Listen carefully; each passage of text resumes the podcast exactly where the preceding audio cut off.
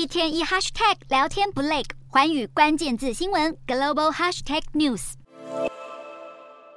眼前这道刺眼的镭射光射向菲律宾的船只，地点发生在争议的南沙群岛仁爱暗沙近二十公里处，凶手就是中国海警船。然而，类似事件早已屡见不鲜。小马可是今年访问北京会见中国国家主席习近平时，两国领袖才说要和平处理南海争端，没想到一切仅是空头支票。中国又频频出招，为了区域安全和国家利益考量，传统盟友美国正是一大靠山。菲律宾和美国的友好关系不是旋风式的突然改变，而是拥有超过半世纪的伙伴情谊。虽说曾经历经颠簸，在杜特蒂执政时期比较渐行渐远，但看在专家眼里，美国近期获得菲律宾四个军事基地的使用权，早在杜特蒂时代已铺好路。菲律宾是美国战略上重要的非北约盟友。一九五一年，美菲就签下共同防御条约，只要缔约任何一方遭到武装进攻时，缔约双方进行协商，采取行动对付共同的危险。过去更定期举办肩并肩军演，这连续性的政策也延续到小马可仕时代。如果跳脱国家范畴，对于小马可仕个人而言，美国或许也存在不同的意义。一九八六年，菲律宾爆发人民力量革命，为了避免冲突再扩大，引发内战，时任美国总统雷根建议马可仕一刀切下台，并且协助马可仕的家人流亡到夏威夷。挥别过去历史，菲律宾现在紧牵美国，但也不是把鸡蛋放在同个篮子里。小马可是正在采取独立外交，不亲中也不输美，而是保持等距关系。经贸上想要赚到人民币，国防安全则是依靠山姆大叔。或许就像战国时代朝秦暮楚，试图在两强之间找到平衡。